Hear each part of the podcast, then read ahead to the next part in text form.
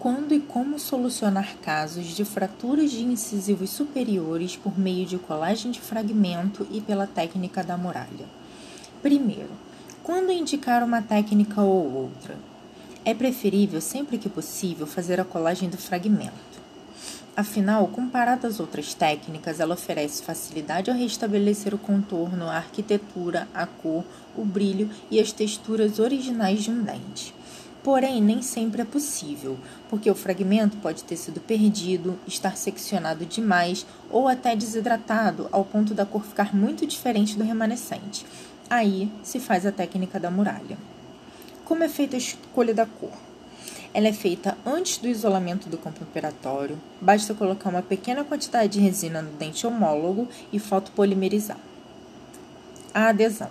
Na colagem do fragmento, após a profilaxia, se necessário, se o paciente for submetido ao tratamento endodôntico, faz-se a remoção da dentina do fragmento para que esse fragmento não escureça e também para dar espaço à resina que for usada para fazer a colagem.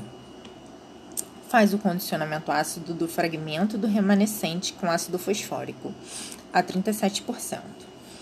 30 segundos em esmalte, 15 segundos em dentina, se não tiver havido o tratamento endodôntico.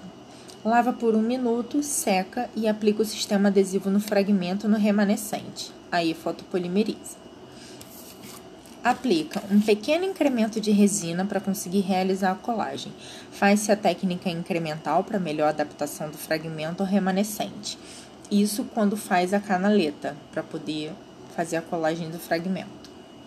Na técnica da muralha, faz o condicionamento ácido do remanescente, 15 segundos em esmalte, 30 segundos, 15 segundos em dentina, 30 segundos em esmalte, e após lavar e secar, aplica o adesivo, fotopolimeriza e coloca a muralha para iniciar a restauração.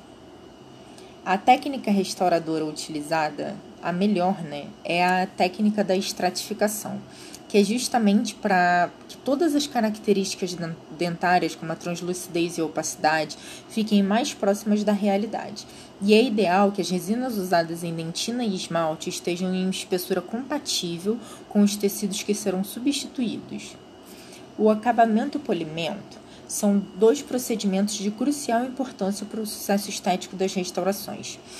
Ele é dividido basicamente em três passos: o acabamento inicial, que é logo após o término da restauração, o acabamento intermediário, que devolve forma ao elemento, e o polimento.